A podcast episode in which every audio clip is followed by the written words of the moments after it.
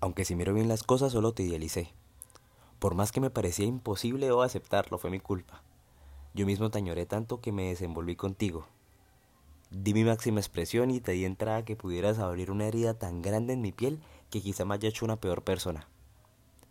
No comprendo cómo pude acostumbrarme a dormir pensando que era lo mejor que me había pasado, cuando lo único que estaba pasando era que me estaba saltando tantas etapas de conocimiento mutuo. La marca que dejaste quizás siga recordando de vez en cuando lo que éramos, y si algo hay seguro es que te voy a extrañar en cualquier momento.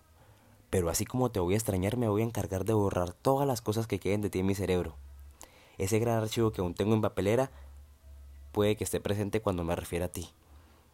Ahí puede estar el rezago de lo que pensaba. Y es que ahí terminaron los famosos sentimientos que pudieron destruir una gran parte de mí y a ti ni siquiera te marcaron. Ahora sí entiendo para qué sirve la adolescencia.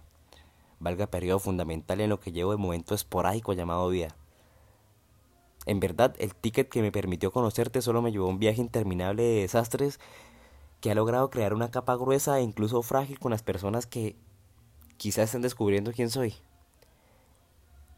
Solo preocuparme más por el que pensabas tú y los demás me infligieron un peso tan inútil del que pude sacar un poco de provecho para priorizarme. Creo que ya no tengo que pedirte que no me destruyas. en verdad reaccioné. Me costó pero lo hice. Nada del romanticismo marca mayor parte de mi actuar porque ese vano destino del que hablabas no se hizo sino polvo. Independencia emocional es más que dos palabras y trabajar en mí puede ser complejo, aunque si lo hago con amor puede quedar bien, porque justo ahí está el punto que tuve que masticar.